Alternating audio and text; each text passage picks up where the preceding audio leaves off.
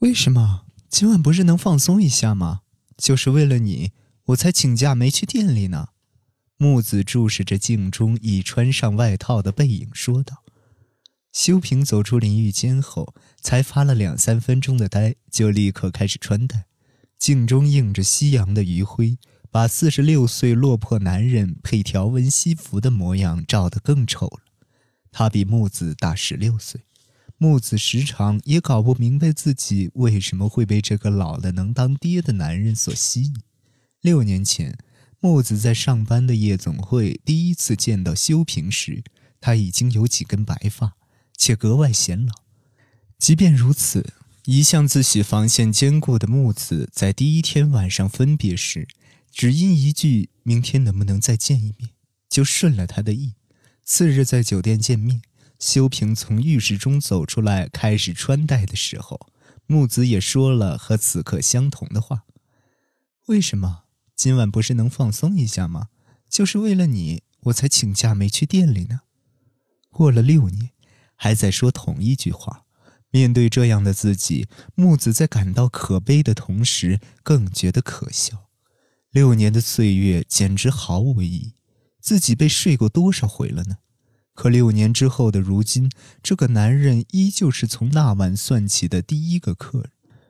知道木子与修平之间关系的同事都劝他分手。你这么年轻，为什么偏要傍着那个老头啊？就算你喜欢年纪大的，也应该找个更有钱的呀。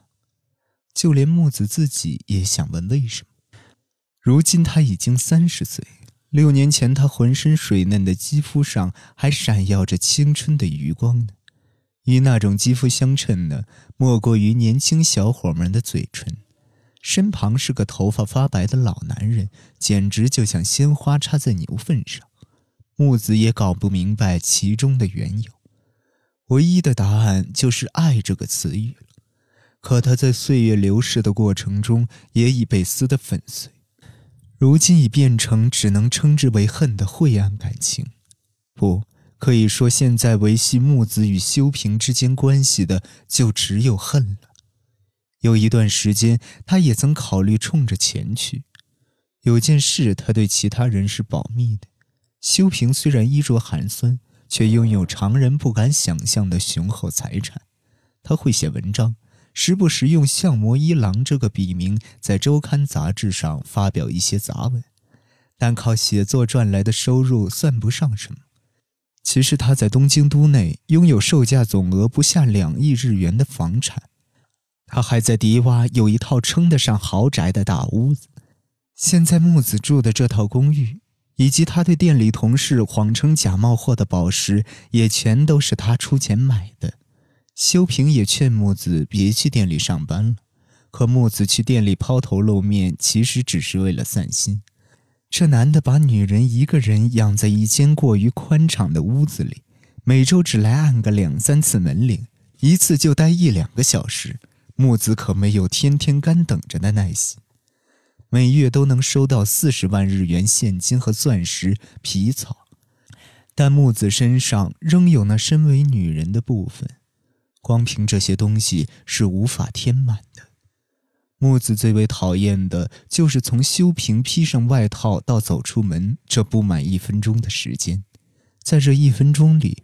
木子不得不联想到迪洼的豪宅里有个专为修平烹饪菜肴、清洗内衣，在他身旁过夜的女人。那女人比修平还年长一岁，年纪大的与木子的母亲相仿。木子会突然间对她产生嫉妒之情，心情纷乱。他曾悄悄去迪旺，躲在暗处偷窥过一次。那女人身穿色泽沉稳的结成绸和服。在老宅的厚重氛围下，显得优雅华贵，怎么看也不像已经四十七岁。她的美貌让木子明确产生了敌对感。然而，倘若这是女人间的战争，木子很明白，从一开始他就输了。凭对方的阅历，想必早已品尝过人生的酸甜苦辣。木子在他眼中不过是个小丫头片子。木子相信修平总有一天会断了关系，像纸屑一样把自己抛弃。实际上，修平在一年前就提过想分手，刚巧是去年深冬的这阵子。木子没说话，修平说：“给你一千万，这不是钱的事，我不分手。”木子嘴上如此回答，心里对这男人尚存的几丝爱意已荡然无存。起初，木子是真的爱上他了。小木，你小时候就没有了爸爸，对吧？所以你才把父亲的形象重叠到他身上了。平日里无话不谈的老板娘是这么评价的，而木子觉得自己是真心爱过他，也曾有过一段幸福无比的时光。可那一段回忆也随着“一千万”这句话消失得无影无踪。从那个瞬间开始，修平也成了敌人。木子凝视修平的眼神里开始燃起阴暗的火焰。这个把自己青春撕得粉碎的男人，这个像对待玩具一样摆弄年轻躯体、妄图用一千张万元钞票把人当成纸屑抛弃的卑鄙之徒，没错，如今联系修平与木子的就只剩下憎恨了。当然，木子憎恨的不止修平一人，还有在修平身后戴着优雅面具的结成丑女人。一年前，木子下了一个决心。但他还没找到行动的好机会，所以只能用“不想分手”这句话将旧日的关系延长了一整年。抱歉，我还是很担心镜子。镜中那右肩耷拉的背影带着点不耐烦说：“担心什么？”一星期前，他突然举起刻刀要往自己喉咙扎。我跟你说过了吧，根本没吵架。我看着报纸呢，他就突然。他真想寻死，就不会在你面前做这些了，都是演戏。木子直勾勾地盯着修平的背影，像要用视线刺穿他的身体。你不想刺激到他，为什么又来我这儿，还和平时同样的时间来？他肯定早就察觉到了。修平背对木子，默不作声。他的头发还是湿的，坐出租车回迪洼这段时间根本不足以吹干。嘴上说着担心，头发上却原原本本留着和木子私会的证据，简直就像故意的。你其实就是想刺激他吧，故意让他心神不宁，然后心里偷着乐。你脑子里就只有折磨女人这一件事。我也是很痛苦的。一股怒火烧到了木子的指尖，他用颤抖的手抓起香水瓶，绕到修平面前。那就再多痛苦一点吧。木子一手勾住修平的肩膀，从香水瓶的小孔中流淌出液体，滴落在他的耳垂上。茉莉花香味的液体顺着与大富豪身份毫不相称的薄耳朵向下，沿着凸起的颈骨流淌，最终消失在衣领中。木子略带打趣的笑着，可修平只是默默避开视线。此刻他的想法是不能再等下去了。已经等了一年了，再也等不下去了，没有其他办法了。修平根本没注意到木子的情绪，不，也许是注意到了，却假装不知。他如往常那般面无表情地走出了房间。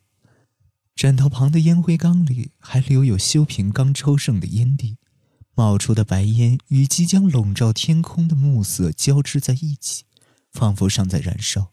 木子把烟吸了，伸手向电话机拨动数字盘，运气不错，接电话的是那个熟悉的男低音。是我，今晚来一下。哎呀，今天晚上不太方便。从语气中已经大致能听出他有什么不方便。没关系，你应该能来的。八点在我房间见。不等对方回答，木子就挂断了电话。或许是房间里太过晦暗，小指上残留的红色指甲油显出几分锈色。他的手指还在因愤怒而颤抖，再也等不下去了，没有其他办法，只能把那两人葬送了。透过茶屋的镂空处看去，只见位于院中踏脚石另一边的玄关大门半开着，露出一个女人的背影。原来太太您比丈夫还大一岁啊！真看不出来，太羡慕了。您太显年轻了。只是我先生太显老了。跪坐在地板框前的镜子咧开嘴唇笑着。